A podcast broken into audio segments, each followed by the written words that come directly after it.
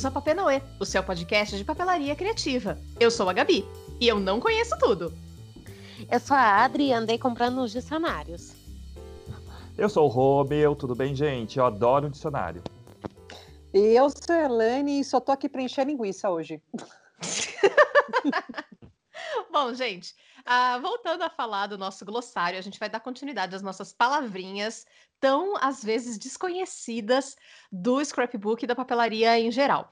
É, só um recadinho, que eu, na verdade, dois recadinhos que eu quero dar agora no começo. O primeiro deles é: todas as palavrinhas que vocês estão falando pra gente, para incluir, é, a gente vai fazer no último episódio, tá? A gente vai ter três episódios de glossário, então a gente vai colocar lá no último episódio, para a gente não ficar nesse indo e voltando, a gente pode confundir e a gente acabar ficando confusa também. É, o outro recadinho é que a Papenauê, ela tá em todas as redes, principalmente no Instagram e o nosso blog. Mas você pode também entrar em contato com a gente pelo e-mail, o papenauê.gmail.com.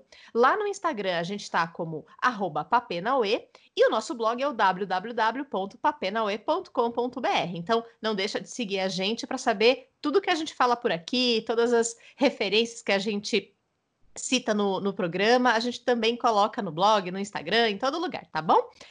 Bom, gente, vamos lá começar de novo com o nosso glossário. A gente vai começar agora com a letra E, que é. Uh, ainda tem bastante palavrinha, né? Dá a impressão que essas uh, letras mais do início do, do, do abecedário elas têm mais informação. Depois vai ficando meio ralo, assim, não, não tem muita coisa. É, mas enfim, vamos começar com a letra E hoje.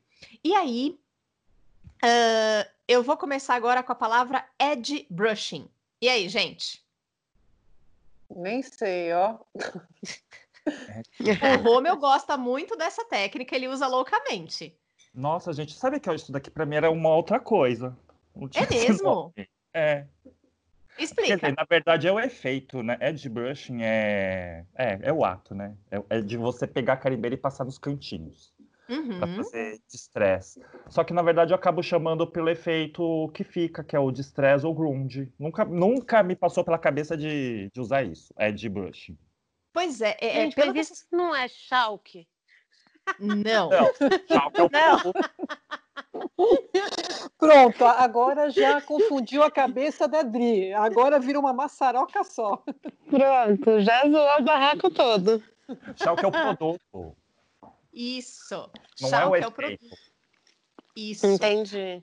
Aliás, é, de repente, Romeu, é que a gente vai, vai mudando os significados, né? De repente, vai ver que o distress, como surgiu a carimbeira, será que a, a gente acabou não. É tipo bombril, entendeu? Mods, essas coisas que a gente acaba é, falando. É, vai ficando, vai ficando. É Vai cotonete. ficando. Exatamente, é o cotonete. Mas o edge, edge brushing é, apesar que eu acho que também confunde um pouco, porque o brushing, muitas vezes, eu, sei lá, brush para mim é uma é um pincel, não é a almofada do carimbo, né? Então, né, que inglês você sabe, é uma língua bem pobrinha. não é? Vou falar a verdade. É verdade. Então, é brushing pode ser tudo. Pode ser pincel, pode ser a carimbeirinha, a almofadinha, né? Então, isso que confunde. É. É.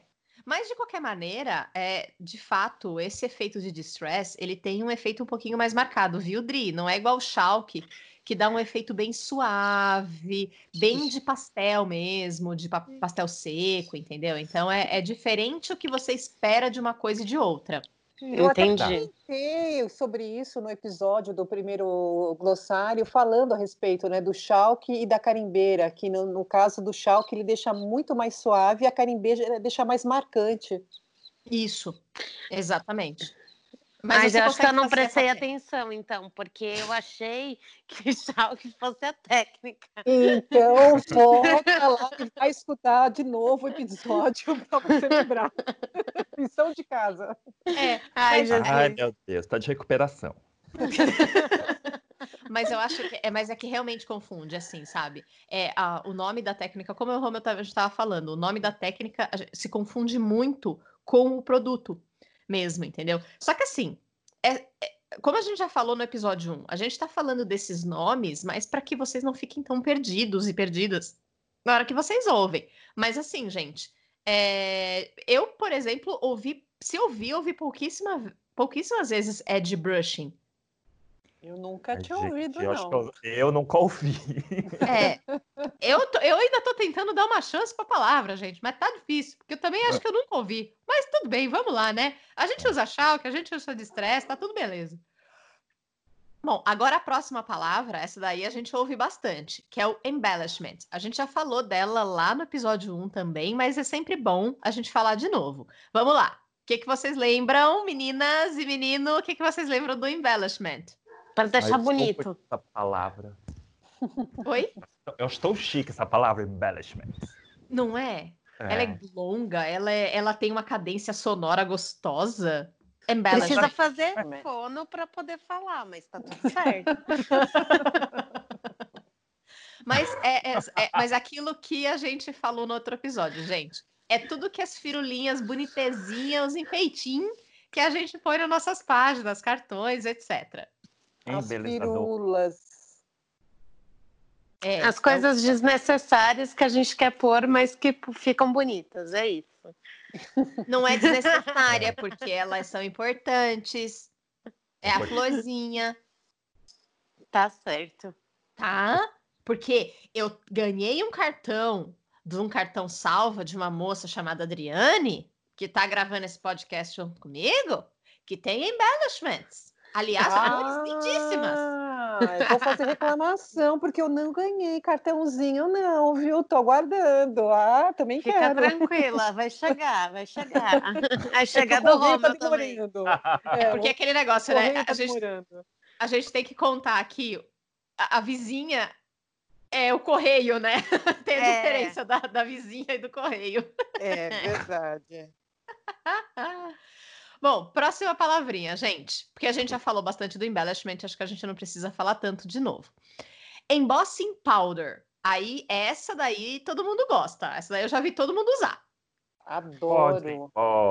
Eu adoro. É. Eu amo também.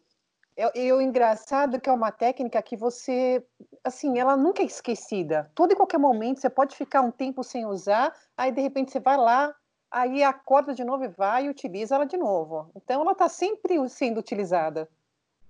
Não cai de moda, né? É. E agora, é com esse. Até no, num episódio passado, o Romeu ele falou daquele embossing, emboss glazing, né? Acho que é essa- assim que fala. E, e eu vi algumas técnicas. Fala mais pra gente desse emboss glazing. Ai, Também é um pó de emboss, né? Foi- Ah, acho que eu falei no primeiro episódio, não foi? Foi no segundo. Acho que Foi no segundo. Foi no Segundo, prim- É, segundo. foi alguma. é, acho que foi no segundo mesmo, que foi, na, foi os negócios lá da Creativation. Gente, esse, esse eu não vi ainda, assim, na mão. Mas é maravilhoso, assim, pelas fotos que eu vi, porque parece que é um verniz. É, é Hum. impressionante. Eu vi um vídeo, porque também eu não vi na mão, né? Mas eu vi um vídeo de uma moça usando, de uma cor nova que o Tim Holtz lançou, e aí tem o emboss glazing dessa cor nova que ele usou. Gente, é perfeito. E assim, você faz uma camada, fica mega envernizado, mega brilhoso, assim, sabe? Dá a impressão que é coisa de gráfica. Aí a moça passou um pouco mais, uma camada mais, e aí ele fez um acréscimo de cor, então ele ficou mais intenso. Não ficou aquela coisa do tipo igual, ficou mais intensificado. Gente, perfeito, perfeito. Nossa, e, e assim, o que, que vocês mais gostam de fazer quando vocês usam pó de emboss? Eu adoro mexer no vegetal. Fazer o pó de emboss no vegetal fica a coisa mais linda. Hum, Com branco também.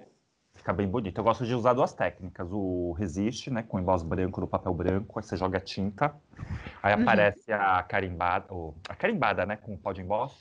Ou passar a carimbeira, a marca d'água, na placa de emboss, passar na máquina e joga o pó. Nossa, Ah, para fazer o relevo? É, para fazer o relevo com pó de emboss. Nossa, Nossa. Deve ser massa, hein? É, Olha, nossa, nunca tinha legal. pensado nisso. Gostei da ideia. fica bem legal. nossa, gostei, eu vou tentar, porque normalmente eu faço com carimbeira colorida.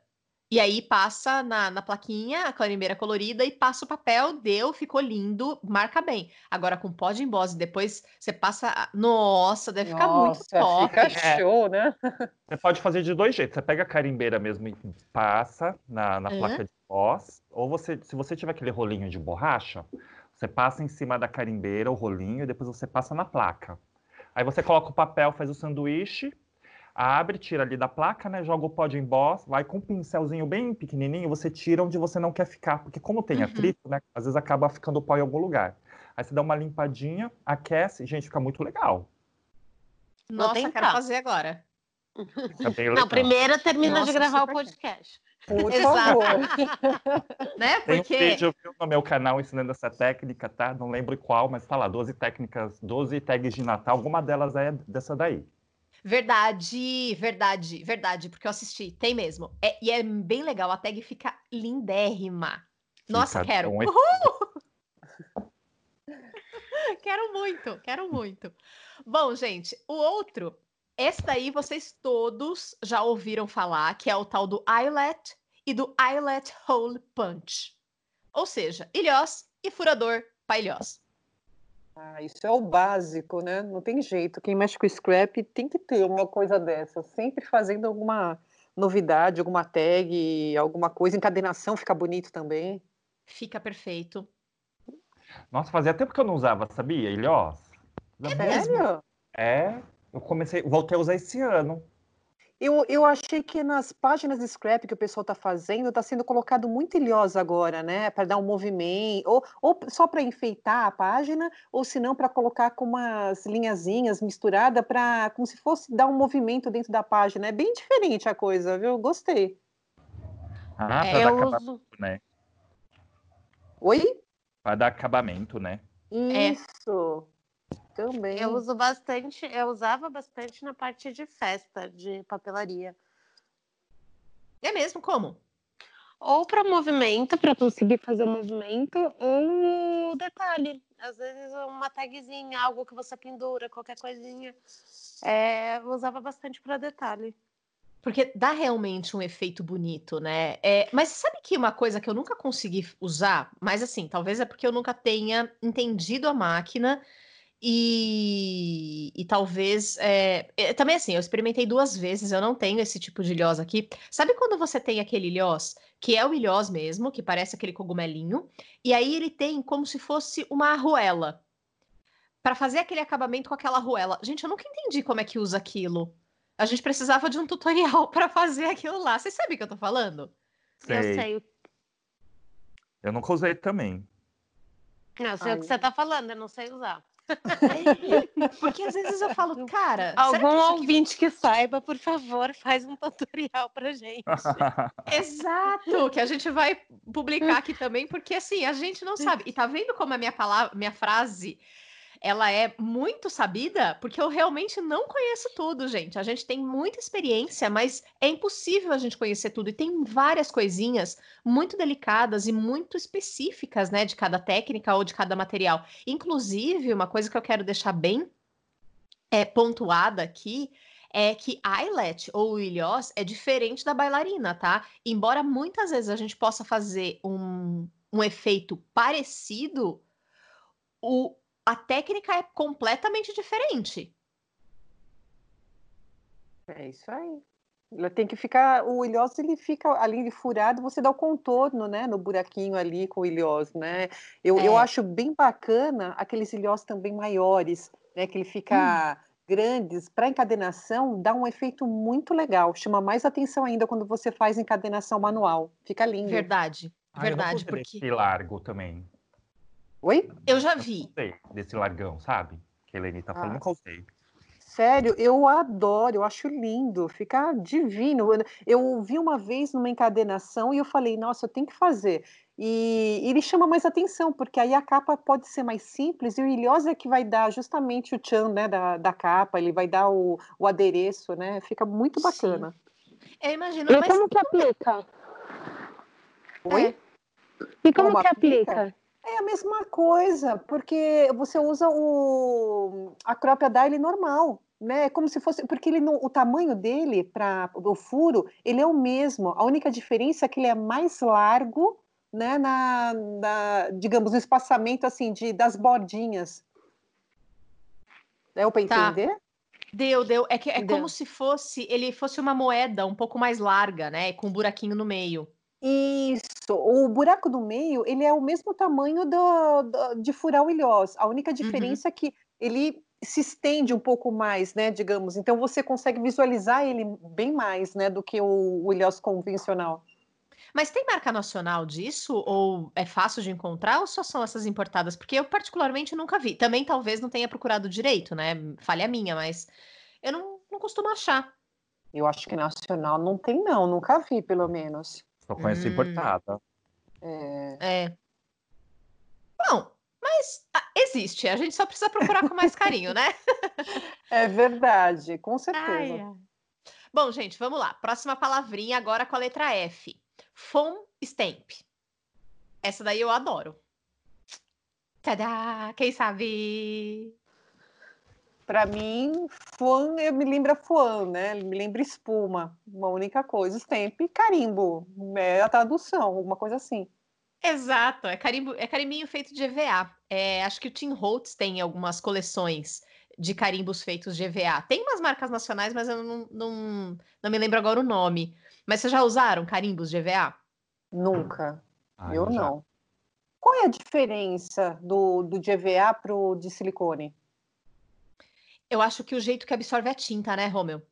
É, eu acho que de, de EVA é legal para você usar tinta acrílica, assim, sabe? Para fazer. É ah. É não tem como ter detalhe, né? Então você... é, é desenho abstrato maior mesmo. Você sabe que eu tenho de alfabeto do Tim Holtz? Uhum. Ah, eu tenho um carimbo aqui tão velho de, de, de EVA, de alfabeto, que é da Pebbles. Gente, é hum. muito velho.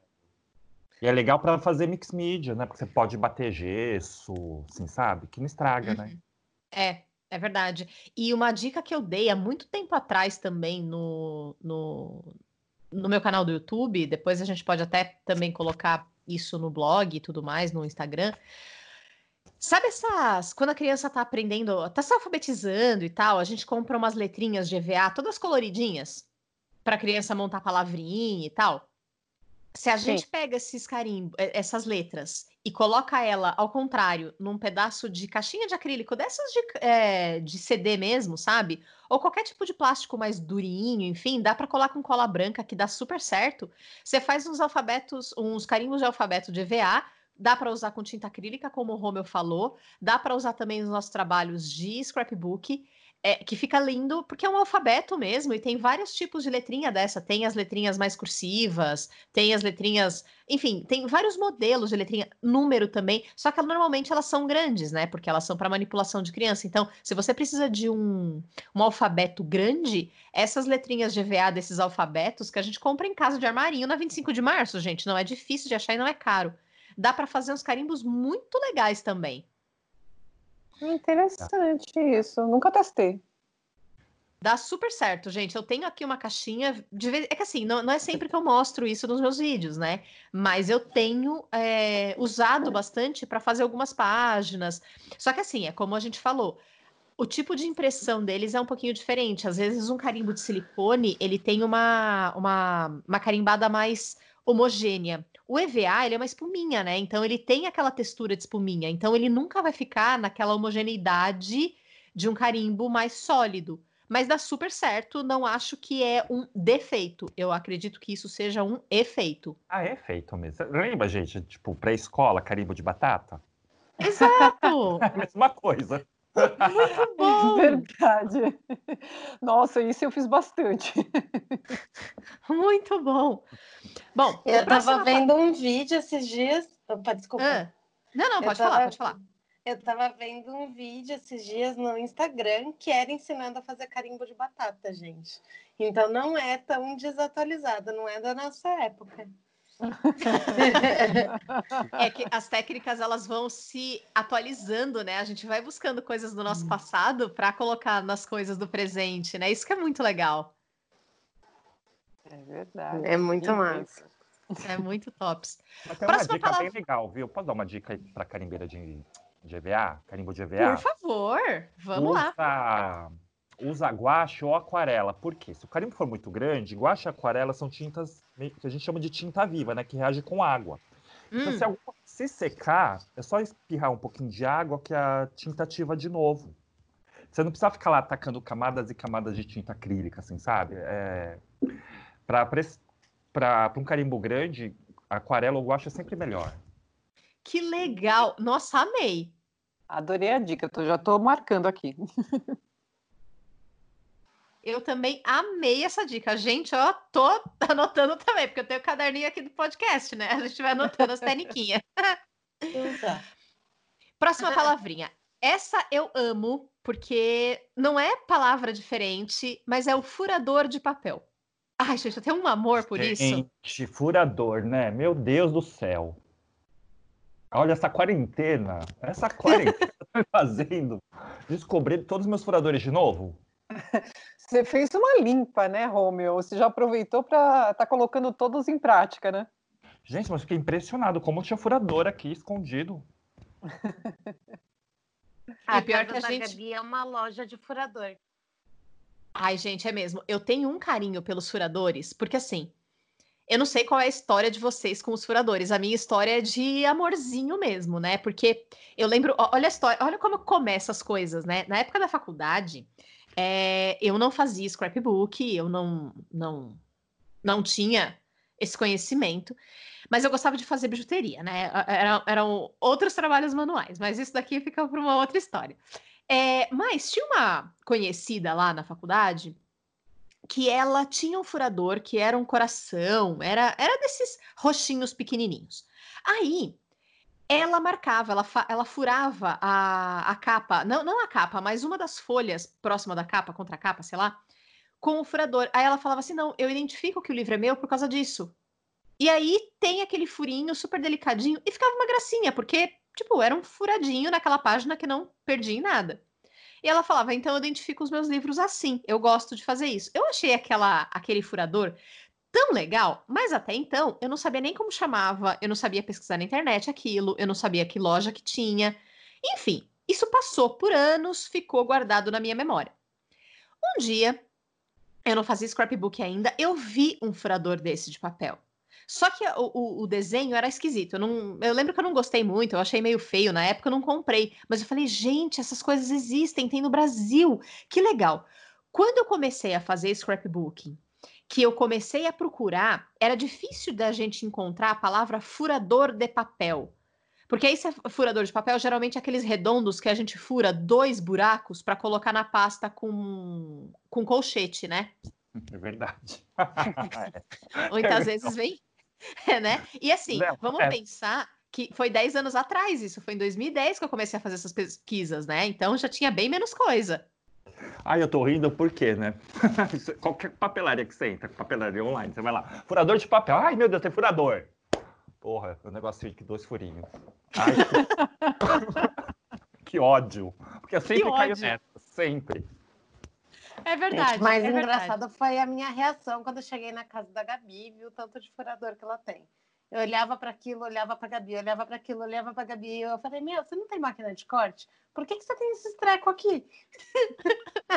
e o pior Ai, é que assim, né? Na época eu tinha acho que três máquinas de corte, mais todos os furadores e mais os Sizzix. Então, tipo, um monte de faca também. Adoro! Nossa, eu tenho dois furadores. Ah. Não, eu tenho alguns, alguns furadores que eu tenho, assim, mesmo tendo máquina de corte, eu deixei, passei para frente vários, mas tem uns que são minhas paixões, que eu falo que é da Martinha, né? Martha Stewart, para mim, virou relíquia, então eu guardo com todo carinho aqui e uso sempre, uma vez ou outra, estou usando eles. Mas é muita adaptação, né? Cada um tem um jeito. Eu, eu acabo não. Como eu não faço páginas igual vocês, não preciso cortar uma coisa só igual, então o furador acaba acaba não sendo tão usado quanto uma máquina, a máquina, né? A máquina, porque quando eu faço, eu faço de 30, eu faço de 50. E aí, para mim, é muito mais prático a máquina do que o furador, por exemplo. Desgasta Ainda... muito e economiza tempo, né? É. É assim, tem, tem várias coisas, né? Eu acho que o furador de papel, ele é muito prático, porque a gente também tem que ver que, por mais simples que a gente possa achar a programação de uma plotter de recorte, tem gente que não tem traquejo no computador. E os furadores, você consegue fazer aqueles trabalhos de pedacinhos de papel e fica muito bonito, né? E mas tem os poréns também, tipo, você acaba desperdiçando um pouquinho mais de papel, é, às vezes não tem o tamanho que você gostaria, então você tem que adaptar todo o seu projeto para o tamanho do furador que existe. Mas assim mesmo, eu acho que são ferramentas muito interessantes. Quem se propõe a trabalhar com o, o furador de papel é, faz trabalhos muito legais. Mas, é, mas assim, também tem que tomar cuidado. Eu tô para lançar no, no YouTube um videozinho que eu tive que fazer, porque depois que eu mudei para essa casa que eu tô, é uma casa um pouco mais úmida. E, gente, os meus furadores, eles deram ruim de um jeito, eles encavalaram tudo, ficou umas bolotas de ferrugem com Nossa, muito cuidado. Sério? Sério, sério, principalmente os nacionais. Né, nacionais que vieram da China, né? Mas, é... menino, deu um trabalho. Eu fiquei, eu lembro que eu fiquei quase 40 minutos em um furador só para limpar ele um pouco e com pó de grafite. Uhum eu fui limpando, eu fui limpando, eu fui desempenando ele, eu fui, sei lá, ele tava tão grudado, gente, ele tava tão escangalhado. Eu levei em um furador quase 40 minutos. Deu muito trabalho, mas em compensação, eu revivi todos os meus furadores, eles estão ótimos agora. E como você fez isso, mulher? Então, os meus furadores, eles ficaram se você olhasse para eles, naquela parte de metal, eles estavam todos cheios de umas bolotas de. Parecia metal também, sabe? Da impressão que ficou com umas verrugas de metal no metal. Eu peguei uma um pedaço de metal também, um, na verdade era uma espátula de metal, e fui raspando essas cracas que se formaram. Depois eles estavam todos é, duros, eles não faziam aquele movimento de alavanca que eles têm. Eu peguei é, pó de grafite. Não pode, gente, colocar nem WD-40. Não pode colocar, pelo amor de Deus, óleo de máquina de costura. Não pode colocar óleo de cozinha, porque você vai estragar o seu, o seu furador. Você tem que pegar é, pó de grafite. Você encontra pó de grafite em casa de material de construção ou em lojas de chaveiro. Não é difícil, é super baratinho também, tá? E aí você vai colocar esse pó de grafite no seu furador e você vai começar a fazer força. Você vai começar a fazer força. Só que muitas vezes você vai ter que pegar alguma coisa dura, por exemplo, uma chave de fenda, e tentar desenroscar aquele, aqu aquela alavanca. E aí você vai ter que, às vezes, até bater no seu furador de um jeito mais delicado, mas vai ter que bater para que ele comece a fazer o movimento. E aí o pó de grafite vai lubrificar esse metal com metal tá? Por isso que assim, ah, fala, ah, lubrificar, então eu vou passar um WD-40. Não, não pode. É grafite mesmo, pó de grafite você vai lubrificar. E aí eu consegui fazer com que todos os meus furadores eles voltassem à vida com muito carinho, com muito cuidado, mas com pó de grafite. Ah, eu fico eu imaginando. Eu fico imaginando no momento de estresse, vou pegar o furiador e vou atacar na parede. Fala, Romeu. Eu joguei fora um, acho que se jogar, se eu colocasse pó de grafite até rolaria, hein? Sim, provavelmente. Provavelmente. Porque ele revive, gente. Dá certo, não precisa jogar fora. E até porque também é bom lembrar que furador de papel, ele não tem fio. Ele faz por pressão o corte. Então, você não precisa afiar ele. É só você lubrificar ele com a grafite. E lógico, depois que lubrifica, você tem que limpar ele muito bem. Você não vai estragar um papel de quatro reais com pó de grafite. Você tem que furar várias vezes um papel mais fino, um papel mais porcaria, e, e depois furar os seus papéis bons. E acondicionar eles legal para não acontecer como aconteceu com os meus. Bom, uhum. vamos lá agora para letrinha G. A gente vai falar agora de gabarito. E aí, gente? O que, que vocês entendem por gabarito? Gabarito, nossa. É aquilo que preenche na prova depois que você acaba. Basicamente isso. Olha lá, não tá, a ideia não tá errada. É, eu concordo com a quadrinho. Oi? Com lápis número 2, a caneta preta. exatamente, exatamente. E não pode errar, porque senão já era. E tem que pintar bem. Tem que pintar é. bem. senão anula a tua questão.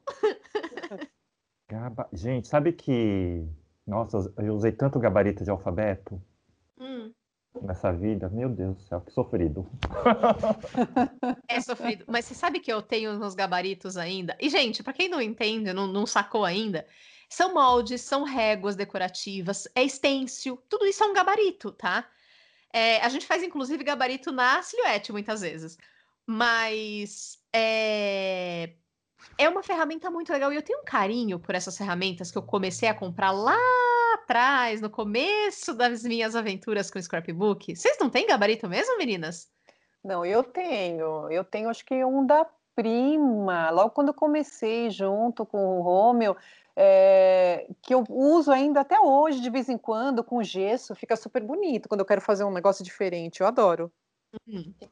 Eu usei muito gabarito na época que eu fazia bolo, porque aí eu cortava os gabaritos na, na silhuete para poder fazer na, no bolo depois, né? E, e também usava logo no começo, quando eu comecei a fazer os cartõezinhos, que eu queria usar tinta, então eu usava o gabarito. Mas hoje em dia eu uso muito pouco, mas eu gosto bastante também. É que você usa mais como stencil, né? É, eu uso mais como stencil. É, muito legal. Bom, próxima palavrinha. Com a letra H, é o tal do hit gun.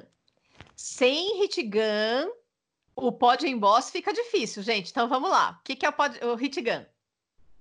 É o soprador térmico. É... Só que não é soprador, é aquecedor. É tá. aquecedor, né? não é secador de cabelo. É, nem soprador. Entendi. Gente, funciona com chapinha? é, vai ah, queimar é. teu cabelo até. Não. O quê? Fazer pó de com chapinha? É, quer ser por baixo. Ah, eu acho que dá.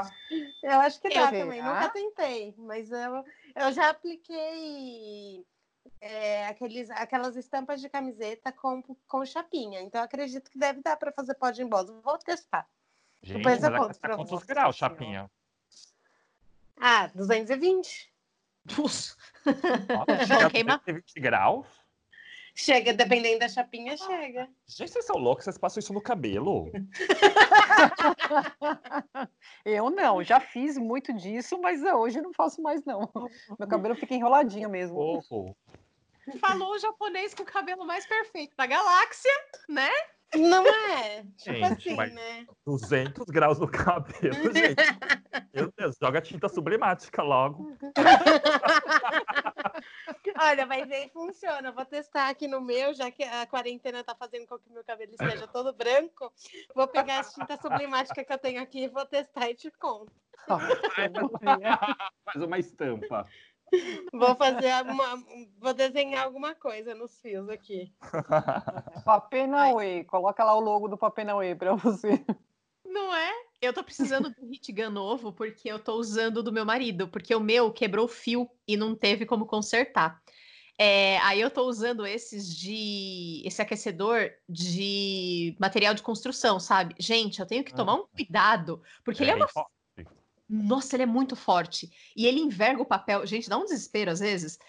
Mas enfim, eu tô usando esse até eu comprar um novo. É... Mas eu quero um novinho aí. Mas sabe o que, que é, é, olha só como a gente vai por outros caminhos, né? Mas uma vez eu aprendi, com a Didi Tristão, inclusive, é... ela usa chapinha de cabelo para desamassar fita de cetim. Ela Sim. passa. Ah, eu, já eu já uso muito, bastante. eu uso muito.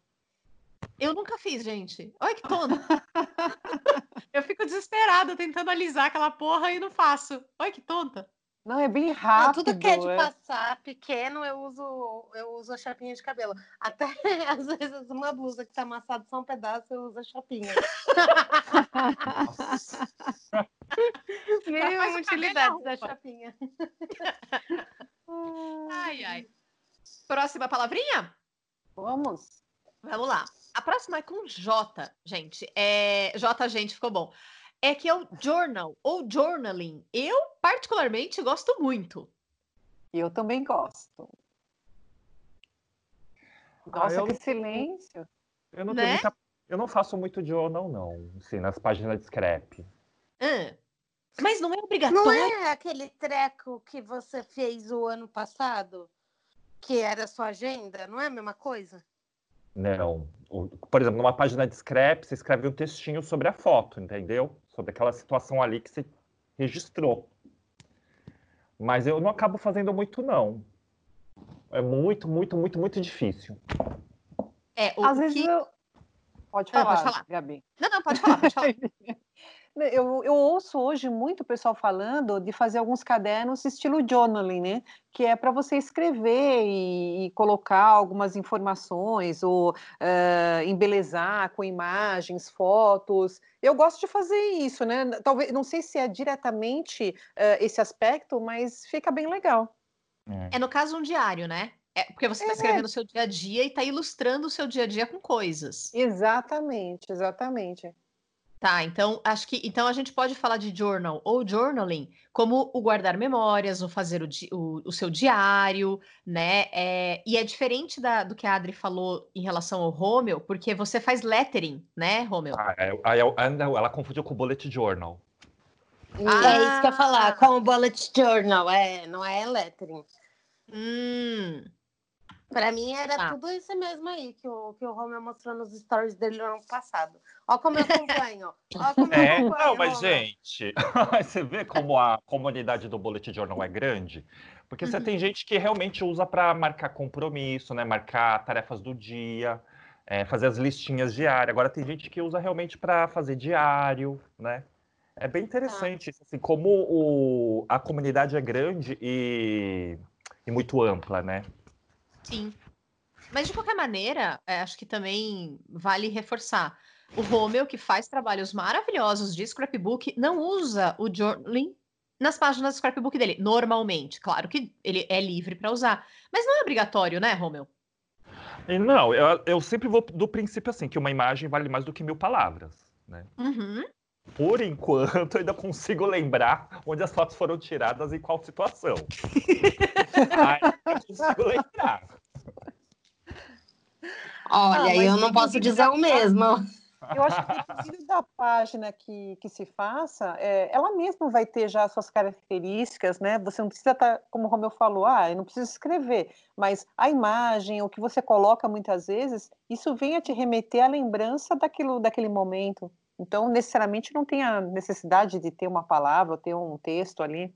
E a gente vai ficando por aqui com a nossa letrinha J, mas lembrando que agora o nosso podcast é semanal. Na semana que vem a gente vai ter um outro tema e depois a gente retoma com o nosso glossário.